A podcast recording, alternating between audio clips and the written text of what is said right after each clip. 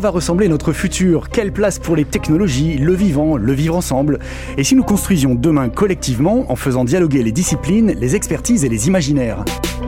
Radio Futur, une série de podcasts du Quai des Savoirs pour reprendre la main sur nos futurs. Une émission proposée par Marina Léonard et Laurent Chiquano. Bonjour à toutes et à tous. Aujourd'hui, en direct du festival Lumière sur le Quai à Toulouse, nous vous proposons un Radio Futur en plein dans l'actualité locale et internationale, puisque nous allons parler virus, épidémie, mais aussi traitement, vaccins et prospective. Car qu'est-ce qui nous empêche d'imaginer un monde sans virus? Voilà la question centrale de cette émission, Marina. Pourquoi sommes-nous confrontés régulièrement à de nouveaux virus et est-ce inéluctable? La question des épidémies est documentée depuis l'Antiquité. À l'époque, on relatait des pandémies causant la mort de dizaines de millions de personnes et la présence déjà de maladies telles que la variole. Cette maladie n'ayant d'ailleurs été considérée éradiquée qu'en 1980. Citons également la poliomyélite qui a été déclarée éradiquée cette année seulement, le 25 août, du continent africain, après quatre années consécutives sans aucun cas déclaré. D'autres virus, en revanche, sont toujours bien présents et frappent chaque année les populations, comme les virus de la grippe saisonnière et bien évidemment la pandémie de Covid-19. Est-il possible de tous les éradiquer et de stopper un jour les épidémies? Un monde sans virus est-il possible Pour en discuter et explorer ensemble les futurs possibles, nous avons le plaisir de recevoir Tania Louis. Vous êtes docteur en virologie fondamentale et médiatrice scientifique. Vous venez de publier aux éditions Humaine Science La folle histoire des virus. Bonjour Tania. Bonjour. Cyril Delpierre, vous êtes chargé de recherche INSERM et vous travaillez notamment sur l'analyse des mécanismes de genèse des inégalités sociales de santé. Bonjour. Bonjour. Et enfin Francis Duranton, directeur du Muséum d'histoire naturelle de Toulouse, paléontologue et aussi notre voisin et ami. Bonjour Francis. Bonjour. Pour démarrer et planter le décor de notre discussion, quoi de mieux qu'un petit extrait sonore cinématographique?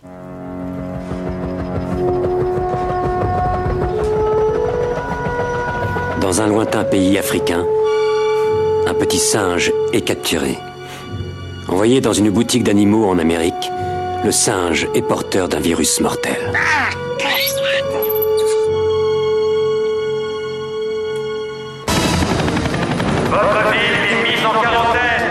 19 morts, 100 personnes infectées. Il se répand comme un feu de brousse. Mais de quoi tu parles? Si l'un d'eux a ce virus, 10 autres sont contaminés dans l'heure qui suit. Et si l'un d'eux sort de Cedar Creek, nous allons avoir un très gros problème. Si ce virus sort de là, 260 millions d'Américains seront morts ou mourants. Le plus grand fléau de tous les temps. Nous ne l'arrêterons pas. Commence. Essayez de rester calme. Beaucoup de gens meurent et vont continuer à mourir si on ne retrouve pas ce petit singe. Il y aura une panique comme nous n'en avons jamais connue Ah, te voilà Vous avez peut-être reconnu le doublage français de Dustin Hoffman dans ce film de 1995 intitulé Alerte, et je crois qu'il porte bien son nom. Alors ce qui ressort de, de cette bande-annonce, c'est la rapidité avec laquelle se propage euh, le virus. Est-ce que tout ça, c'est que du cinéma, Tania Louis, ou est-ce que la propagation des épidémies, c'est toujours aussi rapide, aussi violent, ou euh, est-ce que ce qu'on vit aujourd'hui, finalement, c'est très exceptionnel? Alors, ce qu'on vit est très exceptionnel dans le sens où c'est pas le plus fréquent, mais par contre, c'est pas surprenant du tout. Euh, C'est-à-dire qu'en fait, des, virus passent régulièrement de l'animal à l'homme, et notamment des primates à l'homme. Donc, euh, en l'occurrence, l'exemple du singe est bien choisi. Mais la plupart du temps, ces virus ne sont pas du tout adaptés à nos organismes à nous. Donc, euh, l'infection ou bien s'arrête directement, ou bien est très peu contagieuse, et ça donne lieu à des petites épidémies ponctuelles. Là, le cas particulier d'un virus qui passe à l'homme et d'un coup est déjà très bien adapté et se propage très bien de personne à personne, ce qu'on appelle la transmission interhumaine, ça, c'est ce qu'on est en train de vivre aujourd'hui et c'est quand même relativement rare. Mhm. Dans ce film, en fait, c'était, on parlait euh, d'Ebola, hein, du virus Ebola qui, qui défrayait la chronique à cette époque. Aujourd'hui, c'est le Covid qui vient aussi euh, d'un animal. Oui, mais en fait, la plupart des virus euh, humains actuels étaient des virus animaux à la base, puisque euh, les virus euh, sont propagés par l'air, entre autres, ou par euh, de l'eau, des aliments, des choses comme ça. Donc, euh, par des contacts qui se font quotidiennement entre les humains et les animaux et qui marchent dans les deux sens. Donc, évidemment, on s'en rend plus compte quand c'est nous qui sommes malades que quand ce sont des animaux sauvages qui sont touchés par des Oui. virus euh, qui viennent de l'humain. Mais voilà, c'est des échanges qui sont tout à fait habituels. des échanges qui sont habituels, mais qui sont aussi, enfin, pas forcément toujours d'une telle violence. Enfin, on, on- on peut penser par exemple au SRAS de 2003, c'était pas la même envergure ou la même, la même rapidité, la même, le même dynamisme. Clairement, la plupart des passages de virus d'un animal à l'humain, on ne les repère simplement pas parce que l'humain n'a rien du tout, même pas de symptômes. Donc euh, déjà, le fait qu'un virus animal rende un humain malade est exceptionnel, que cette personne soit capable d'en contaminer d'autres l'est encore plus, et que ça puisse se propager encore plus loin que ce premier cercle restreint est encore plus rare. Donc effectivement, on est sur quelque chose qui est relativement exceptionnel. Après, euh, le virus auquel on est confronté aujourd'hui, le SARS-CoV-2, c'est un virus qui a un taux de mortalité qui n'est pas très élevé. Hein. Aujourd'hui, il est estimé comme inférieur à 1% par rapport jusqu'à 90% de certaines souches d'Ebola, ça n'a rien à voir. Le problème, c'est que moins d'un pour cent de mortalité, quand ça touche beaucoup de gens, ça fait quand même beaucoup de monde à la fin. Voilà. Et alors, est-ce que, enfin là, on est sur quelque chose de très mathématique, de très, alors là, dans l'extrait, de très violent, de très, euh, on va dire, juste, enfin égal. En tout cas, c'est valable pour tout le monde. Euh, dans la réalité, euh, Cyril Delpierre, est-ce que c'est aussi mathématique et aussi juste? Non, dans, dans, l'extrait, il y, y, a un passage qui est assez intéressant où il dit que 10 personnes vont être contaminées par, une, par une personne. Donc cette contagiosité est importante, c'est un mm. facteur important de, pour prédire une épidémie et le taux de létalité également. Euh, dans la vraie vie, avec l'épidémie que l'on a aujourd'hui, on va avoir des moyennes de contamination par une personne. Une personne va contaminer deux, trois, on espère que ce soit en dessous de 1 pour essayer de gérer l'épidémie. Sauf que dans la vie réelle, ça dépend beaucoup des contacts que l'on a et finalement de notre mode de vie. Et en fonction du nombre de personnes que l'on contacte, en fonction du mode de vie que l'on a, du travail que l'on a, on va pas du tout avoir la même probabilité de pouvoir transmettre la maladie. Et donc, effectivement, il y a des groupes de population qui se retrouvent plus à risque d'être infectés et de le transmettre également. Donc euh, c'est une vision très moyenne des choses et qui ne colle pas à la diversité que l'on constate en réalité. Oui, ce que vous voulez dire, c'est qu'il y a une dimension aussi sociologique, finalement, de la, contagion d'un virus, enfin de la contagiosité, le, fait que ce virus se propage.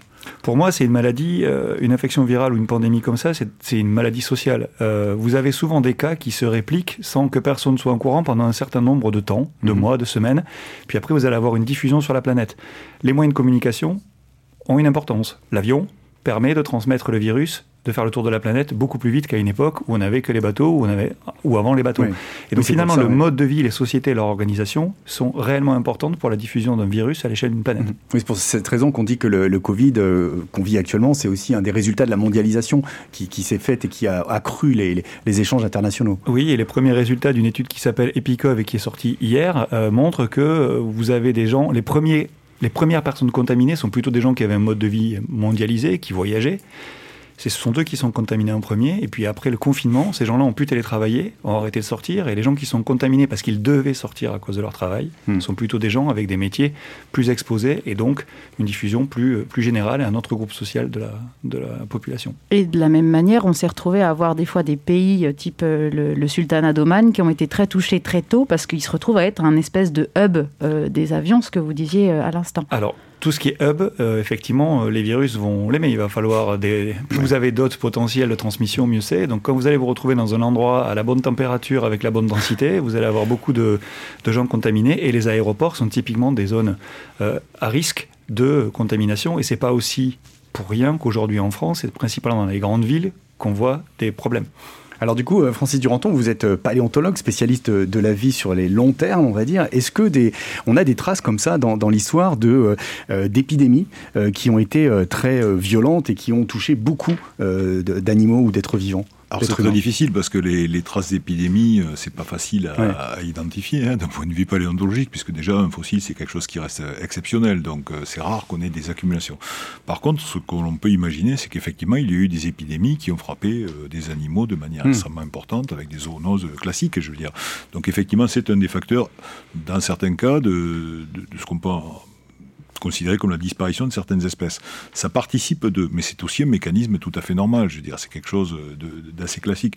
Dire que les dinosaures avaient des virus, on n'en a pas la preuve absolue, mais c'est sûr qu'ils en avaient, hmm. puisque les virus sont là depuis très très longtemps et probablement même parmi les toutes premières formes de vie dès l'apparition de la planète. Alors, la question, c'est est-ce qu'un virus est du vivant ou pas du vivant? Ça, c'est un débat que les spécialistes, euh, sur lequel ils s'enflamment régulièrement. Est-ce qu'on le met dans, le monde vivant, pas dans le monde vivant? Il y a de grandes discussions autour de ces questions. Mais les virus sont là depuis l'origine, quasiment. Donc des virus, il y en a depuis très longtemps. Par contre, ce que l'on sait, c'est que les virus joue un rôle important dans les populations. Et nous-mêmes, par exemple, notre propre. Euh, quand un virus euh, infecte une, une cellule, euh, il va y avoir des, morceaux de, de, code génétique qui, vont pouvoir se fixer sur les chromosomes et donc partir, rentrer, si vous voulez, dans le capital génétique d'une espèce. Et donc, dans notre propre ADN d'humain, on a 7 à 8 d'ADN qui est issu de virus qui, qui, nous ont contaminés il y a fort, fort longtemps, et peut-être même pas issu directement de la souche humaine au départ. Donc voilà, les virus sont là depuis très longtemps. On n'a pas de preuves d'épidémie massive. On a des phases d'extinction massive, mais dont on a une complexité dans l'analyse des facteurs, parce que le virus ne se conserve pas d'un point de vue fossile. On n'a pas trouvé de mm. virus fossile. On a pu réactiver il y a des travaux qui ont été faits par des, virologues qui consistent à réactiver des bouts de séquences génétiques à l'intérieur même du, génome humain euh, qui pourraient correspondre à des formes extrêmement primitives de virus. Donc oui, les virus sont là depuis toujours. C'est ça, c'est qu'en fait la virologie c'est une, une, discipline qui est extrêmement récente, mais paradoxalement c'est quelque chose d'extrêmement ancien. Et du coup c'est plus peut-être via les analyses génétiques qu'on peut aller vers euh, des détections de traces de, de, alors peut-être pas de pandémie, mais au moins de traces de présence de virus. Alors, par contre, les traces de présence de virus, si la maladie qui est déclenchée par le virus crée une pathologie qui peut se marquer sur le squelette, là, on mhm. va retrouver la trace de, de l'épidémie. On va la retrouver. Donc, si effectivement, quand on fait de la paléopathologie, c'est-à-dire quand on étudie les pathologies des formes anciennes de vie, si certaines maladies sont déclenchées par des virus, bon, il y a des virus, il y a les bactéries, enfin, il y a tout un tas d'agents pathogènes potentiels. Hein.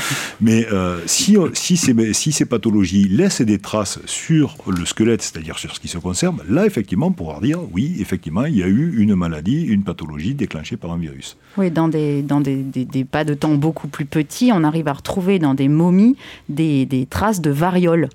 Oui, on retrouve effectivement, il y a des travaux qui, qui, qui ont été menés où effectivement, même je crois qu'il y a une équipe toulousaine qui a trouvé euh, un gène de, je crois que c'était la variole effectivement, euh, sur des momies gelées de, Sibérie. Donc oui, effectivement, euh, il y a des travaux, mais bon, les, momies gelées de Sibérie, elles sont pas, sont pas si vieilles que ça. ça, ça c'est beaucoup plus récent. Ça n'a rien à voir avec un virus qui aurait contaminé les dinosaures, par exemple.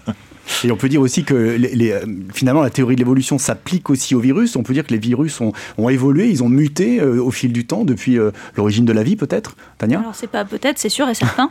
on, peut débattre de est-ce que les virus sont vivants ou non, mais en tout cas ce sont des entités biologiques. C'est le terme que j'utilise pour ne pas générer de Alors justement, qu'est-ce que c'est qu'un virus? Est-ce que vous pouvez nous, ah. dire facilement, rapidement? Alors non. non? parce que le, principe de la virologie, c'est qu'on ne peut pas faire de généralité. Ah, Donc je suis virologue et je suis strictement incapable de vous donner une définition claire et efficace de ce qu'est un virus, mais euh, c'est parfaitement normal, hein, c'est pas moi. Euh, en gros, ce sont des petites entités biologiques composées généralement de protéines, d'un génome et éventuellement d'une couche de gras, donc de lipides, et euh, qui ont un mode de reproduction parasitaire. Un virus ne peut pas se multiplier tout seul, il ne peut se multiplier qu'en piratant les outils d'une cellule. Mmh. Alors ça peut être une cellule d'un être humain, une cellule de plante, ou même un être unicellulaire comme une bactérie, et il y a même des virus de virus. Donc voilà, ils sont euh, absolument partout. Donc les plantes ont des virus aussi Les plantes ont des virus aussi, les mouches ont des virus, les bactéries ont des virus, les virus ont des virus. Pas de jaloux. Pas de jaloux. Donc ce sont des petites entités qui ont un mode de vie parasitaire. Et en fait, comme tous les parasites, se multiplier aux dépens d'un hôte, c'est potentiellement faire subir des coups délétères à cet hôte, qui peuvent être des maladies et des symptômes. Mais en fait, tous les virus ne rendent pas malades. Loin de là. Hein.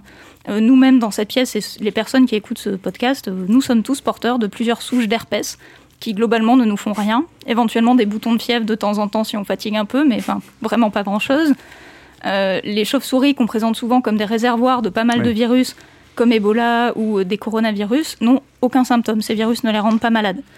Donc voilà, le mode de vie parasitaire n'entraîne pas forcément des symptômes et on sait même qu'il y a beaucoup de virus pour lesquels il existe des porteurs sains. Donc il ne faut, pas, faut pas assimiler infection et maladie. La maladie est une conséquence potentielle de l'infection, mais ce n'est pas une conséquence systématique. Mhm. Et en fait, on en, on en, connaît, enfin, on en connaît énormément, mais est-ce qu'on connaît tout? Quelle, proportion de, du, monde viral on, connaît aujourd'hui? Vraisemblablement une proportion négligeable. Euh, c'est-à-dire que la virologie, comme vous le disiez, c'est une discipline qui est très récente. Hein. La première euh, utilisation du mot virus pour désigner quelque chose qui était vraiment un virus, c'est 1898. Mhm. Voilà. Euh, et, si on n'a toujours pas de définition consensuelle des virus aujourd'hui, c'est parce qu'on continue à en découvrir des nouveaux qui ne ressemblent à rien de ce qu'on connaissait. Donc on considérait que les virus étaient des entités toutes petites, et puis ça fait 10-15 ans qu'on découvre des virus qui sont plus gros que certaines bactéries, par exemple. Donc ça remet un peu en cause certains éléments de définition, mhm. même s'ils restent microscopiques. Hein, on n'a pas des virus de 20 cm qui se baladent. Ça, ça pas d'inquiétude. voilà. Ceux-là, on les aurait vus. On les verrait. Peut-être qu'on serait plus efficace pour lutter mais, contre. Mais en gros, tous les virus qu'on a étudiés, c'était des virus qui nous affectaient directement. Donc, ou bien en nous infectant nous, ou mhm. bien en infectant des animaux, des plantes qu'on exploitait, ou des bactéries qui nous rendaient elles-mêmes malades. Et en fait, tout ça, ça représente une très petite partie du monde vivant.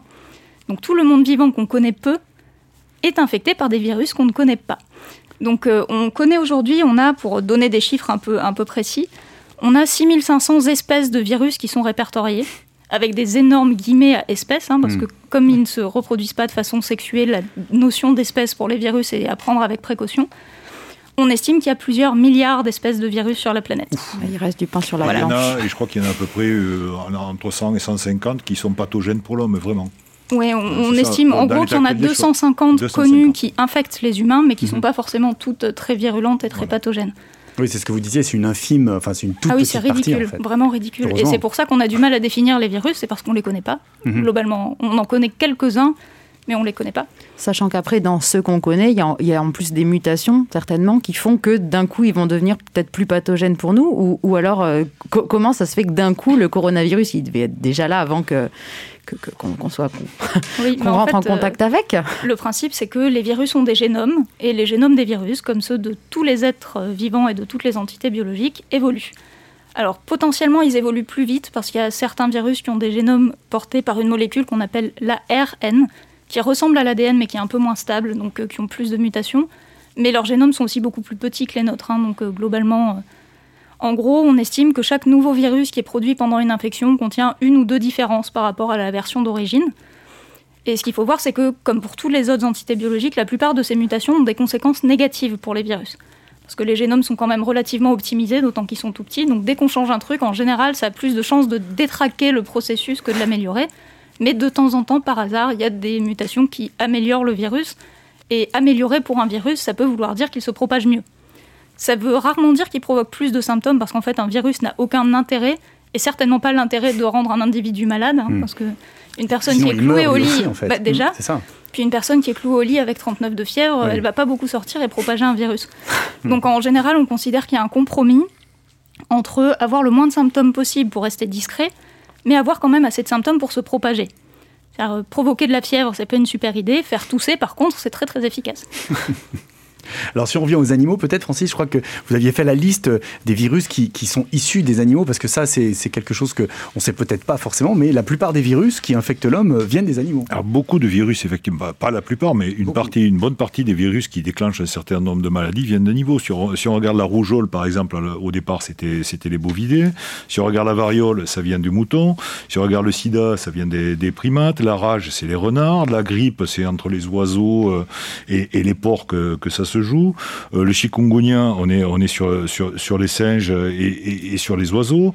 Euh, si on prend Ebola, c'est les chauves-souris et les primates. Le SRAS, c'est les chauves-souris civettes. Euh, la fièvre de Lassa, c'est les rongeurs. On voit en fait que finalement, tous les groupes animaux avec lesquels nous sommes en contact sont susceptibles d'être des, sortes de réservoirs de virus qui sont potentiellement transmissibles à l'homme. Ça veut pas dire donc il y a des virus qui nous sont transmis qui n'ont pas de conséquences, il y en a qui ont de vraies conséquences.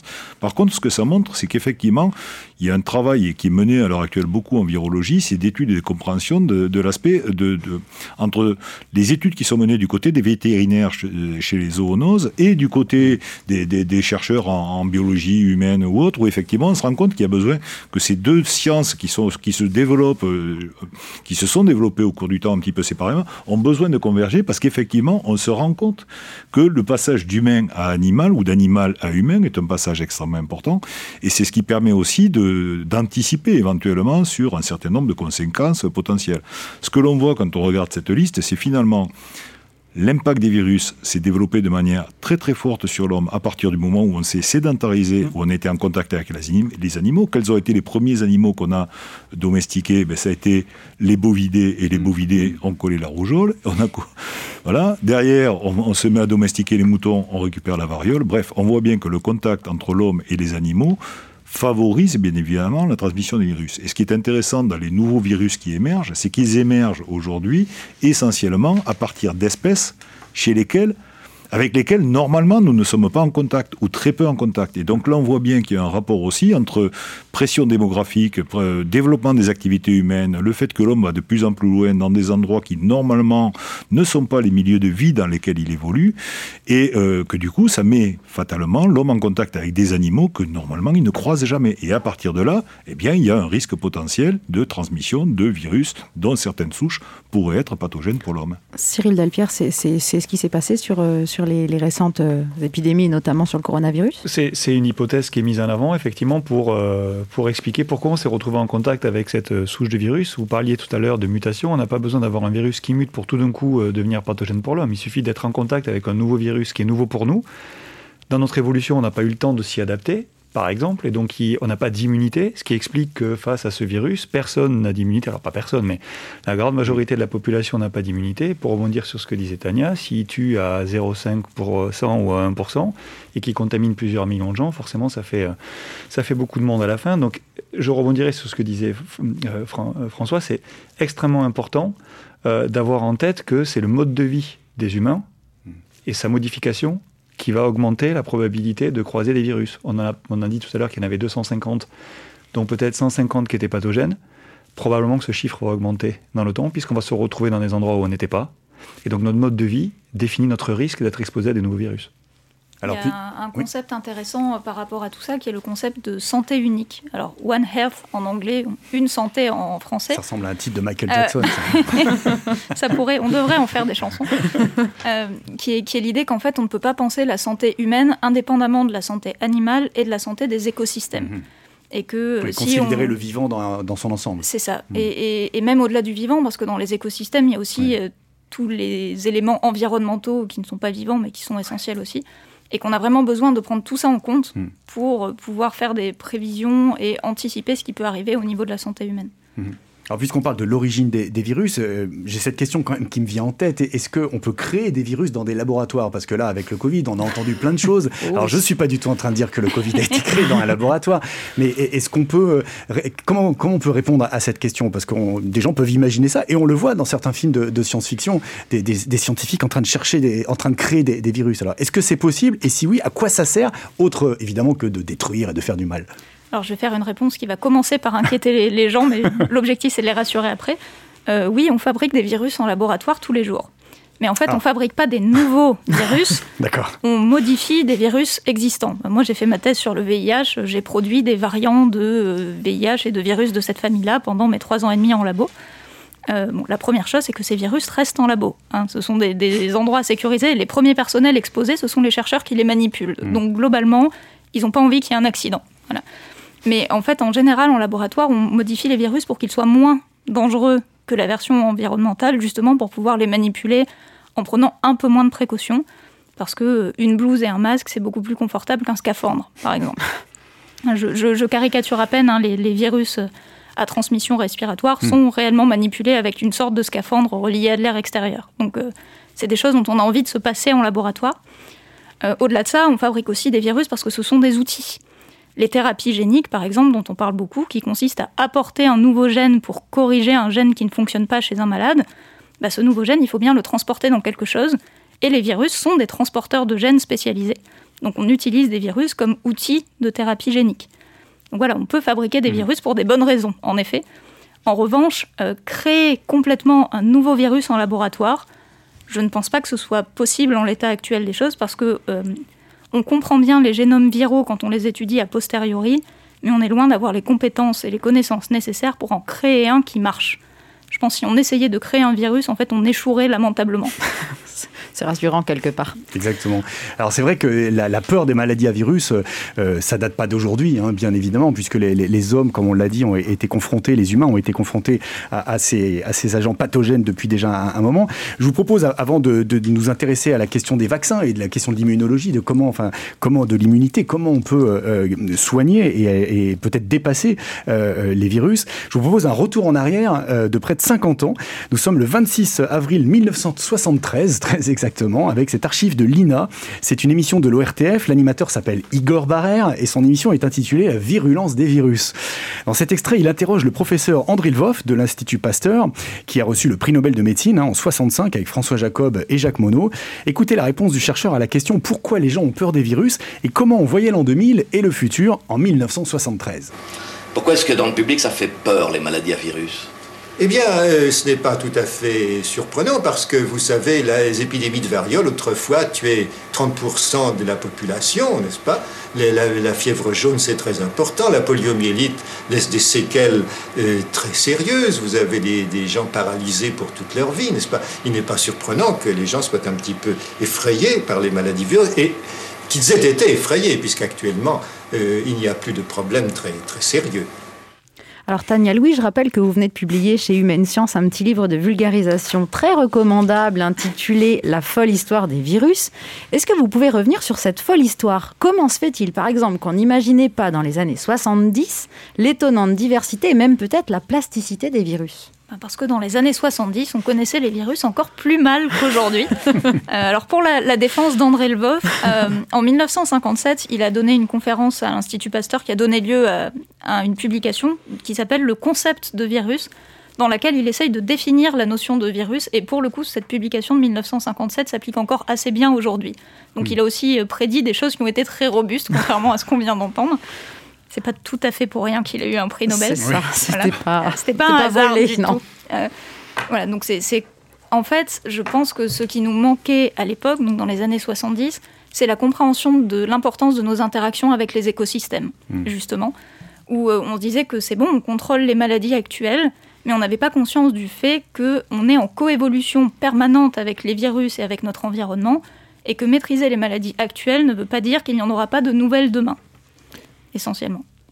Oui, tu disais effectivement, euh, Tania, que l'interaction avec les écosystèmes, c'est les années 70. C'est à ce moment-là aussi qu'émerge véritablement la notion d'écologie. C'est le moment où on commence à se rendre compte aussi qu'on influence, euh, qu'on est de plus en plus présent dans les milieux. Et il y a un autre aspect qui est extrêmement important, c'est que la démographie des années 70, c'est pas la démographie des années 2020.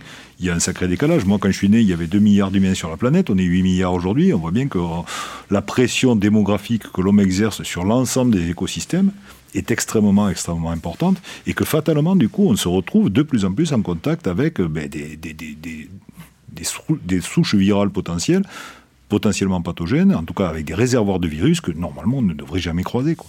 Ça, c'est une notion très importante, juste la notion de réservoir. C'est que les virus qui nous infectent et qui infectent aussi des animaux, on peut les éradiquer chez l'homme, mais ils vont revenir. Le seul virus qu'on a réussi à éradiquer, à savoir euh, la variole, le seul virus humain, parce qu'il y a aussi des virus animaux, c'est un virus qui n'a pas de réservoir animal. Et ça, c'est aussi quelque chose qui est très important dans le contrôle des épidémies, c'est que éradiquer ce qui circule actuellement chez l'homme ne veut pas dire que même une chose similaire ne va pas revenir un peu plus tard.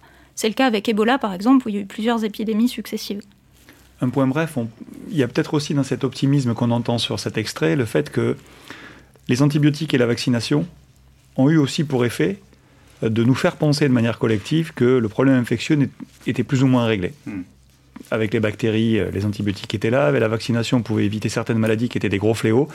Ça peut entraîner un certain optimisme, mais là on est en train de revenir à quelque chose que l'on connaissait il y a longtemps et, que les infections et que les pandémies sont un vrai problème, y compris pour nos sociétés actuelles.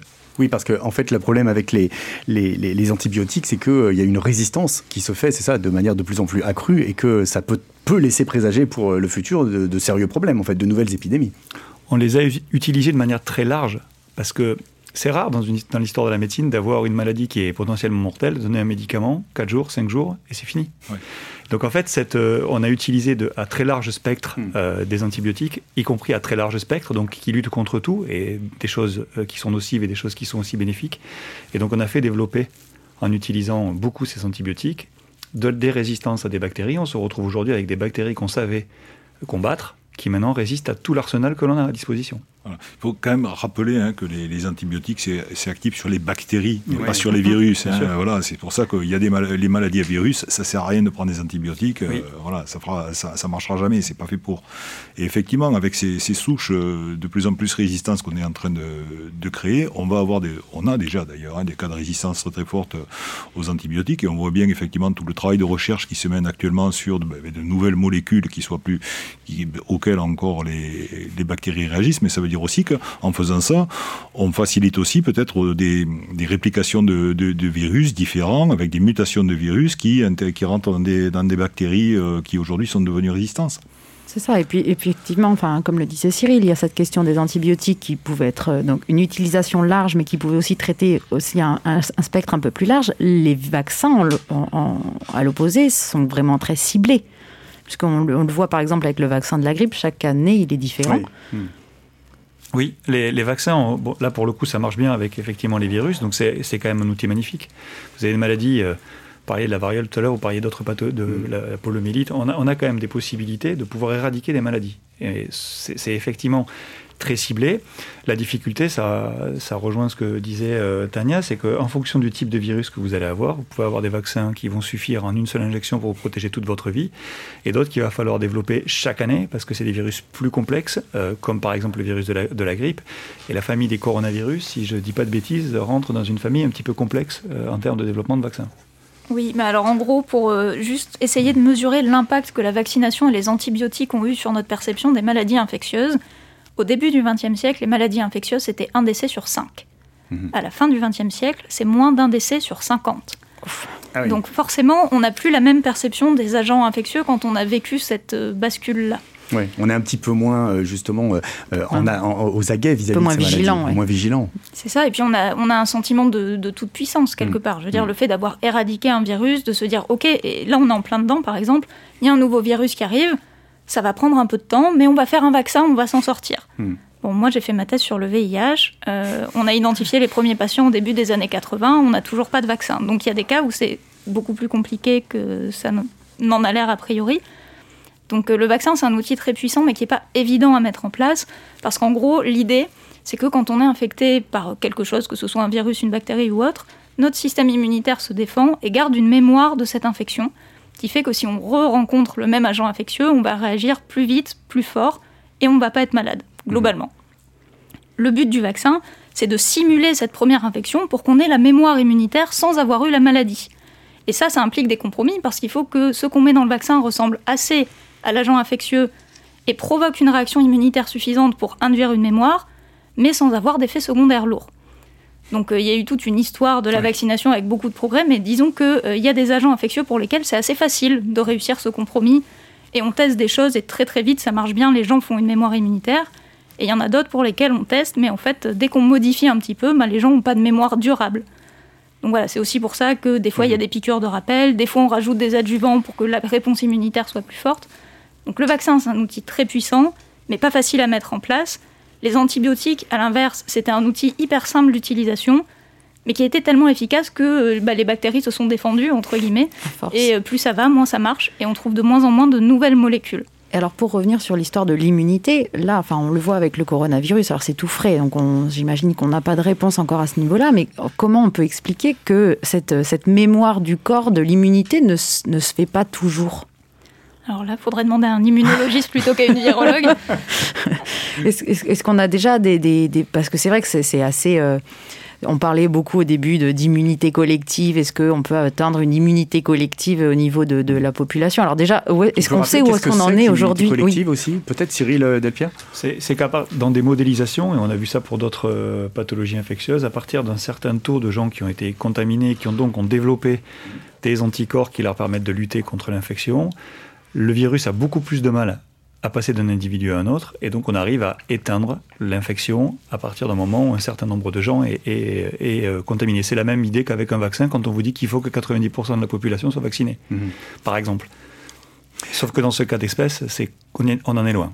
On, a, on, a, une vague idée d'à peu près où on, se situe Dans les données, euh, dans les dernières données récentes, en moyenne c'est 4,5 et euh, encore une fois dans l'étude EPICOV, quand on regarde euh, ce que donnent les, les, taux d'infection de, dans les zones qui étaient les plus exposées, donc le Grand Est ou mm. l'île de France, on est à 11-12%. Mm-hmm. Oui, il y a encore du chemin. Mm-hmm. Alors que de mémoire, il faudrait être à au moins 60 ou 70 pour espérer mm-hmm. avoir une immunité. Mais en gros, on entend beaucoup parler d'immunité collective en ce moment. Il faut avoir en tête qu'à la base, c'est pas du du tout un concept de santé publique. Euh, le principe de l'immunité collective à la base, euh, c'est euh, de décrire des phénomènes qu'on observe ou de parler de vaccination, etc. Mais c'est normalement pas quelque chose qu'on se dit quand il y a un nouvel agent infectieux en disant oh, bah, on va le laisser infecter 70% de la population et tout va bien se passer. C'est pas un objectif qu'on se donne, c'est plutôt un constat, euh, un, état auquel on, on, arrive. Et pourtant, il y a des pays qui ont a priori mis ça comme un objectif de, santé publique, puisque les pays du Nord, de ce qu'on nous a dit, euh, avaient cet objectif d'arriver à l'immunité collective le plus vite possible. Alors il n'y a pas tant de pays que ça qui l'ont ouvertement défendu et assumé. La Suède, non, je crois. Et, tous les pays qui l'ont défendu ou assumé à un moment sont revenus sur cette idée entre-temps. Hein. Mm. Donc euh, voilà. Mm. Mm. En gros, il y a une énorme différence entre atteindre l'immunité collective par un vaccin, qui justement ne va pas rendre les gens malades et va avoir des effets secondaires qu'on connaît et qui sont minimes par rapport à la maladie, et atteindre l'immunité collective avec une maladie que là en plus on connaît mal. On se rend compte qu'il y a quand même pas mal de gens qui ont des séquelles à long terme, etc. Donc euh, même chez des personnes jeunes, hein, le, le, profil type des personnes qui ont des symptômes sur plusieurs semaines, c'est des femmes trentenaires en bonne santé. Donc euh, voilà, même le laisser circuler dans la population jeune, c'est clairement pas une solution pertinente. Et si je me trompe pas, le directeur de l'OMS a même dit que c'était euh, anti-éthique, pas plus tard que cette semaine. Voilà. Alors, on n'est pas à la même époque que Louis Pasteur, évidemment. Et donc, euh, aujourd'hui, est-ce que, par exemple, les progrès du numérique, du big data, je parle aussi à un épidémiologiste, c'est-à-dire le fait qu'on connaisse, qu'on accumule pas mal de données sur la propagation, sur euh, les spécificités euh, et sur les manières d'infecter, est-ce que ça, ça peut aider dans la, réalisation d'un vaccin? Est-ce que ça peut, par exemple, permettre d'accélérer la réalisation d'un vaccin? Cyril Delpierre. Donc, il y a deux niveaux de réponse. Oui, ça peut aider le fait de disposer d'informations multiples, variées et euh, de différentes disciplines, c'est ce dont on a besoin pour pouvoir euh, travailler. La difficulté, c'est d'avoir accès à ces données hmm. et de pouvoir après les exploiter. Ce qui fait que, par exemple, sur des situations très simples en France, on a mis très longtemps à être capable de caractériser socialement qui s'infectait. Parce que dans les dossiers médicaux, vous n'avez pas d'informations sociales. Et donc, si vous voulez récupérer des informations sociales d'un côté et... Euh, Qu'est-ce que vous appelez les informations sociales? Par exemple, votre métier. Mhm. Euh, les CSP, les catégories, oui, les catégories professionnelles, votre niveau d'études, par exemple les qualités de votre logement. Mhm. Il est pas, c'est pas du tout le même risque infectieux de vivre dans un logement petit avec beaucoup de gens que de vivre dans une grande maison avec peu de gens. Mhm. Ce type d'informations-là, vous les avez pas forcément dans les dossiers médicaux. Quand je dis pas forcément, je suis gentil, c'est quasiment jamais. Et quand vous voulez aller les récupérer, croiser des données médicales avec des données sociales, c'est compliqué. Sans parler après de données environnementales ou écologiques. Donc oui, les données sont une partie de la solution, mais il faut que leur accès et leur croisement soit rendu euh, possible, particulièrement en France où c'est quand même relativement compliqué par rapport à nos voisins européens. C'est ça. Est-ce que dans d'autres pays du monde, c'est plus simple? Est-ce qu'il y a des données dans d'autres dans d'autres pays sur, euh, sur ce croisement, alors euh, social, santé, et voire social, santé, environnement je vais vous parler de ce que je connais. Quand on regarde le lien entre infection à Covid et niveau social, les données d'Epicov, c'est avant-hier, dont on en a parlé, mhm. ou la semaine dernière. Donc on est en octobre.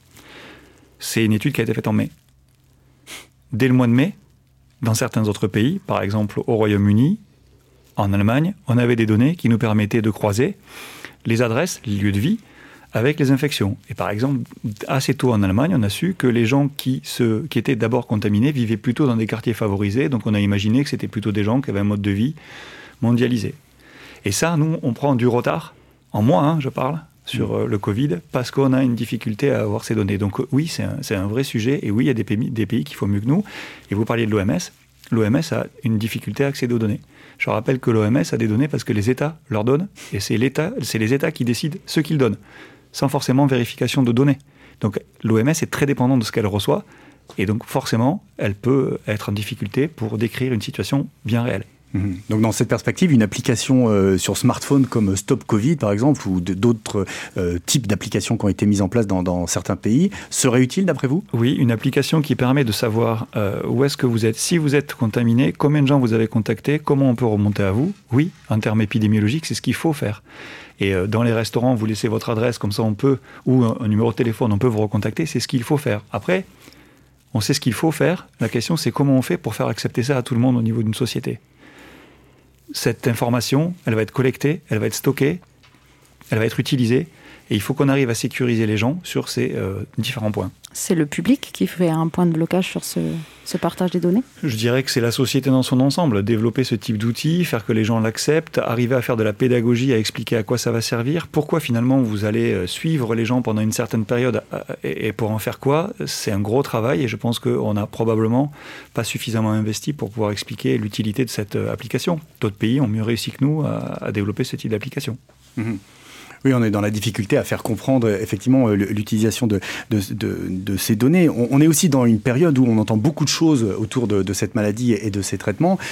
pour une virologue, justement, quelqu'un qui connaît bien le, monde des virus, est-ce que c'est difficile en ce moment de, communiquer, d'expliquer les choses au public? Est-ce que parmi la sphère médiatique et les réseaux sociaux, notamment, je pense à, tout ce qui se dit sur Twitter, Facebook, YouTube, Instagram, etc., etc. Euh, est-ce que c'est facile? Est-ce que c'est difficile ou est-ce que c'est facile? Et, comment faites-vous, vous, de, votre côté? Pour moi, il y a vraiment eu plusieurs temps en termes de communication. Euh, en bonne virologue, moi, quand il y a un nouveau virus qui a été identifié début janvier, ça m'intéressait. Euh, donc, je me suis renseignée sur le sujet. Et en janvier, février, c'était assez simple. Les informations de virologie fondamentale intéressaient les gens, tout le monde se demandait ce que c'était un coronavirus, etc. Donc il y avait vraiment une demande du public. Aujourd'hui, on est dans une situation très différente parce qu'en fait, les gens, et, c'est tout à fait normal, hein, je, m'inclus dedans, n'ont pas forcément envie de savoir des choses de virologie sur ce virus. On se fiche un peu de savoir la structure moléculaire de sa surface euh, si on n'est pas chercheur. En revanche, euh, ce qu'ils ont envie d'avoir comme information, c'est des informations de santé publique, d'épidémiologie, et ils ont envie d'avoir des mesures cohérentes, bien expliquées par euh, les pouvoirs au sens large, qu'ils soient politiques, institutionnels, médicaux, etc. Et la situation en France est aussi un peu particulière parce qu'il y a une défiance vis-à-vis des autorités et que les autorités n'ont pas fait grand-chose pour aller contredire cette défiance. Donc euh, en fait, euh, c'est devenu une situation politique, moins en France que dans d'autres pays comme les États-Unis, où là, vraiment, la politisation est énorme, surtout en période électorale. Hmm. Mais il y a cette dimension-là qu'on ne peut pas négliger. Et c'est difficile aujourd'hui de parler de sciences fondamentales sans que le débat ne devienne politique. Hmm. Francis Duranton Oui, mais je, voulais juste revenir tout à l'heure quand euh, Cyril parlait de, l'application Stop Covid. Tout le monde dit oui, ça va à l'encontre de ma liberté euh, fondamentale. Euh, si j'ai envie de manger au restaurant, je vais au restaurant et ça regarde personne. Sauf que vous payez avec votre carte bleue et que votre banquier sait parfaitement où vous avez dîné le soir. ça, c'est clair. le téléphone aussi, même en mode avion, c'est où on est. Mhm. Mais si je m'adresse au naturaliste qui est en vous euh, aussi, euh, Francis, euh, est-ce que cette crise-là qu'on vit actuellement, est-ce que c'est un, moyen aussi de regarder un peu autrement justement notre environnement, nos écosystèmes, et est-ce que ce serait pas le moyen de faire avancer cette transition écologique dont on rêve tous quand même, en tous les cas ici Alors, je crois que ça pose clairement la question de la relation qu'on a avec l'environnement. Hmm. C'est très très clair. Je veux dire, on, sait pertinemment que les réservoirs se, se, situent dans le monde animal et que chaque fois qu'on va rencontrer des bestioles qu'on n'est pas voué normalement à rencontrer, on prend des risques. Donc ça pose bien la question de l'exploitation des milieux naturels, ça pose bien la, question de l'expansion démographique de l'espèce humaine, ça pose bien la, question aussi de, des, zones euh, naturelles qu'il faut euh, laisser vierges ou, ou, le plus vierge possible. Donc ça pose les problèmes aussi derrière, ça va nous amener à prendre conscience des problématiques d'urbanisme. Est-ce que le modèle systématique, qui est le modèle du français, avec euh, la maison, avec le jardin et la balançoire au milieu pour les enfants, est-ce que c'est la bonne chose? Enfin, Voilà, ça pose et, et ça questionne véritablement l'ensemble de l'organisation de notre société dans son rapport justement avec son environnement naturel. Alors là, c'est un problème éminemment complexe, bien sûr. Il y a, il faut, il y a pas de, il faut, il faut ou il faut pas. C'est très compliqué. Ce sont des équilibres à trouver qu'il va falloir discuter socialement, qu'il va falloir partager. Les constats sont là. Je veux dire, aujourd'hui, les constats, ils sont évidents. Plus on va vers les milieux naturels qui ne nous sont pas des milieux, nos, nos milieux de vie normaux et habituels, plus on prend des risques. Donc, à partir de là, c'est pas parce qu'on en a peur qu'il faut euh, qu'il faut pas y aller. C'est n'est mm. pas une question de peur ou de pas peur. C'est une question de prise de conscience. Ça nous ramène finalement cette, euh, cette pandémie nous ramène à notre condition la plus simple, c'est-à-dire qui est notre condition animale. Mm. Tout simplement, on est en train de redécouvrir que l'homme, qui est, euh, je veux dire, un animal culturel, est avant tout, surtout, un animal, avec bien évidemment des cultures, des pratiques, voilà. Mm-hmm. Et aujourd'hui, toute cette, cette épidémie nous remet bien au cœur des relations entre l'homme, la nature et l'environnement qu'on explore au muséum. Mmh. Et est-ce que le, changement climatique a un, impact sur cette euh, diffusion euh, des, virus? Est-ce que ça, par, par, exemple, la déforestation, la diminution des zones humides, enfin, je pense à évidemment. Alors, euh, là, là, il y a plusieurs, il y a plusieurs notions. La déforestation, là, effectivement, nous met en contact avec des, avec des espèces sur lesquelles on devrait parler. La, question du changement climatique, elle, elle, elle va s'accompagner de plusieurs choses. D'abord, des migrations humaines extrêmement importantes, hein, parce que les premiers affectés par le changement climatique, c'est nous. Hein, euh, et, en plus, euh, ça va poser très clairement dans, les années à venir des, questions migratoires extrêmement euh, importantes. Dès que le niveau des océans va s'élever, la majorité des populations humaines sont souvent sur, des zones côtières, et ça veut donc dire que sur ces zones côtières, et très souvent en plus, les densités importantes de, population sur des zones côtières sont souvent dans, des pays en voie de développement avec des populations qui sont socialement fragiles. Donc déjà, on va avoir des, à, faire, face à ça. Deuxièmement, le réchauffement climatique, ça veut dire quoi? Ça veut dire aussi qu'il va y avoir des migrations d'espèces. On a déjà le mm. cas. On sait qu'on commence à retrouver des poissons tropicaux dans l'Atlantique Nord. Donc on voit bien qu'il y a des migrations d'espèces qui, vont se qui vont se développer, et donc des espèces qui étaient autrefois ailleurs et où il y a aujourd'hui des épidémies, mais où on n'en parle pas parce que ça ne nous concerne pas ou ça concerne qu'une petite zone de la planète, ça va finir par arriver à un moment ou à l'autre. Voilà, tout simplement. En plus, les espèces elles-mêmes vont se développer, s'adapter. Enfin voilà. Et donc, du coup, il va y avoir de plus en plus d'interactions. Donc, la question de la, du positionnement et de la manière dont l'homme va travailler en bonne intelligence avec l'ensemble des écosystèmes qu'il côtoie, c'est au cœur, effectivement, de, en tout cas, du, du développement potentiel de futures pandémies. C'est ça, c'est qu'on se retrouve à la fois avec cette proximité de la nature, avec ce, grignotage, et en même temps le côté mondialisation dont parlait Cyril Delpierre au départ, avec le, fait qu'on le transporte à droite à gauche, qui fait que... En plus, c'est ça, l'organisation mondiale du commerce, c'est très très bien, mais je veux dire, quand on fait venir euh, des, poulets de Chine, oui, ben, on fait venir des poulets de Chine, et quand on fait venir du mouton de Nouvelle-Zélande, on le fait venir de Nouvelle-Zélande, et nous, quand on exporte le blé ailleurs, voilà, c'est exactement cette organisation complètement mondialisée des échanges favorise à la fois la circulation des personnes et donc, par voie de conséquence, la circulation des virus pathogènes pour l'espèce humaine. Les virus utilisent très bien les moyens de communication que l'homme a développés. Mais depuis, depuis le début des histoires de l'épidémie, ça suit les voies de communication. Au début, c'était les routes. On parlait tout à l'heure du sida C par les routes. Quand c'était d'abord dans des endroits, mm. jungles, dans certains villages, et que les gens n'en sortaient pas, c'était pas une épidémie. Quand ils ont pris la route et qu'ils sont allés dans les grandes villes, c'est arrivé dans les grandes villes et après ça diffuse. Et l'avion, à ce titre, est effectivement un vecteur extrêmement efficace puisqu'il vous permet de faire le tour du monde en, une journée. Mhm. Et en termes de population mondiale, est-ce qu'on est tous égaux face au virus? Alors on a bien compris que socialement non, puisqu'il pouvait y avoir justement des, façons euh, d'être plus exposés hein, en fonction de, à la fois là où on, son cadre de vie, là où on habite ou, son travail. Mais est-ce que, je ne sais pas, euh, les, populations asiatiques sont moins sensibles ou plus sensibles à, tel virus euh, qu'à tel autre? Puisque là, ce qu'on observe quand même avec le Covid, c'est que tous les peuples de la planète sont concernés.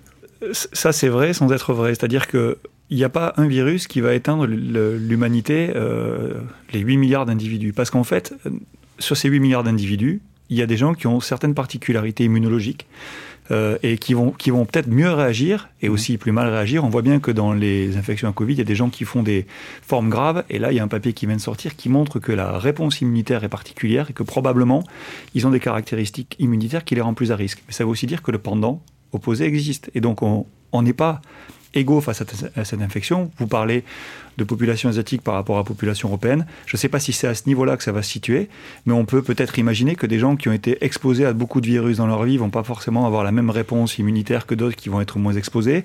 On voit des résultats dans certains pays du monde plutôt euh, pauvres. On n'a pas des taux d'infection aussi élevés que dans les pays euh, plus riches. Donc on se demande si une certaine immunité croisée, le fait d'avoir été en contact avec beaucoup de microbes, ça pourrait aider ou pas, ça on n'en sait encore euh, pas grand-chose. Il y a différentes donc, théories, mais on n'est pas tous égaux face à, face à l'infection, ça c'est clair. Mhm. Oui, par contre ce qui est sûr, c'est que dans des mondes très aseptisés, en tout cas comme ceux dans lesquels nous on évolue, en particulier en France ou en Europe occidentale, euh, l'impact de, ces épidémies semble a priori plus fort, puisqu'effectivement, euh, on a un système immunitaire qui peut être un peu moins entraîné. Que ce qui peut être dans d'autres dans d'autres populations qui sont plus fréquemment en contact avec euh, avec ces souches virales. C'est une hypothèse de recherche. Oui, il y a ça et il y a aussi le fait que, en l'occurrence pour euh, la Covid-19, le facteur de risque le plus important c'est l'âge et que bah, les pays comme les nôtres, avec des grosses infrastructures médicales, ont une population qui est statistiquement plus âgée, donc plus à risque mmh. de faire des formes graves. Et alors, on arrive au, terme de notre émission, donc la question se pose. Un monde sans virus est-il possible? Moi, j'ai l'impression que non, d'après si vous avez bien écouté. Moi, je dirais non. Je vous rappelle simplement que quand vous buvez la tasse en allant vous baigner à la, à la mer, vous vous avalez plus d'un milliard de virus. Mais on, pourrait, rajouter, est-ce que ce serait souhaitable? C'est ça, moi j'irais un cran plus loin. C'est-à-dire que notre monde n'existerait pas tel qu'il est sans virus. Hmm. Et il n'est même pas envisageable d'essayer de tous les éradiquer, puisqu'on n'en est même pas à tous les connaître pour l'instant. Mais je pense qu'en plus, ce serait pas souhaitable, parce que euh, au-delà des virus qui nous rendent malades, qui sont ceux qu'on connaît le mieux et dont on parle le plus, il y a des virus qui nous sont bénéfiques. Donc, euh, comme le disait Francis tout à l'heure, il y a à peu près 8% de notre génome qui est constitué d'anciens génomes de rétrovirus, donc le type de virus auquel appartient le VIH, sachant qu'en contrepartie, il y a moins de 2% de gènes humains dans notre génome. nous avons plus de génomes de virus que de gènes humains dans notre génome. Et parmi ceux-là, il y en a qui sont très utiles. Euh, la formation du placenta des mammifères et notamment du nôtre euh, repose sur l'expression d'un ancien gène de virus qu'on a domestiqué. Mhm. Si on supprime les virus, y compris celui-là, bah, il n'y a plus d'humains, il n'y a plus de mammifères placentaires, et il n'y a plus de reproduction vivipare, globalement. Voilà. Euh, on en a aussi qui s'expriment dans le cerveau. Il y a une protéine qui s'exprime dans notre cerveau, qui est impliquée dans les processus de mémorisation et d'apprentissage, et qui est une ancienne protéine virale. Et ça, c'est pour parler que des cas humains. C'est aussi très important, euh, les virus jouent un rôle fondamental dans les écosystèmes microscopiques de nos océans, et on sait que les organismes microscopiques océaniques sont pour certains des pièges de carbone. Donc euh, voilà, un monde sans virus, à mon avis, ce serait pas forcément un monde très agréable. Cyril Delpierre. Je suis évidemment euh, complètement d'accord avec euh, le fait que j'ai du mal à imaginer un monde sans virus, mais juste une précision. il ne faudrait pas croire qu'un monde sans épidémie, c'est, ça va être la règle. On a longtemps cru ça, notamment dans nos sociétés, et on voit bien que c'était une erreur. Donc il n'y aura pas de monde sans virus et un monde sans épidémie non plus. Donc il, vaut bien, il, faut qu'on l'ait en tête pour pouvoir s'y préparer. On avait, en tant qu'espèce humaine, oublié, en tout cas dans, nos pays, euh, ce problème qui est un problème réel pour, beaucoup d'autres hommes sur la planète. Donc euh, un monde sans épidémie non plus, je ne crois pas. non, puis moi je crois ni un monde sans épidémie, ni un monde sans virus. Et en même temps, si, euh, avec tout ce qu'on a dit, c'est si pour ne pas avoir de virus, il faut éradiquer l'ensemble des espèces vivantes susceptibles de nous, de, transmettre un virus, vous imaginez le monde, la, tristesse du monde dans lequel on va évoluer. Donc de toute façon, non, c'est impossible à imaginer. Les virus sont là depuis longtemps. Je pense que les virus seront là après notre propre espèce lorsqu'elle aura disparu, il y aura toujours des virus. Nous, on ne sera plus là, mais le monde sans virus n'existera pas et en même temps, il n'est vraiment pas souhaitable. On peut dire qu'un monde, on peut dire que les virus, c'est la vie, si, si je peux conclure comme ça notre, notre émission. Merci, euh, merci à nos intervenants, Marina. un grand merci à nos intervenants euh, pour leurs éclairages. Merci également à notre partenaire Lina pour, euh, pour l'extrait, ainsi qu'à Françoise Vissac pour la préparation de cette émission. Voilà, la réalisation aujourd'hui Arnaud Maisonneuve. Merci à Laurent Codoul, ingénieur du son.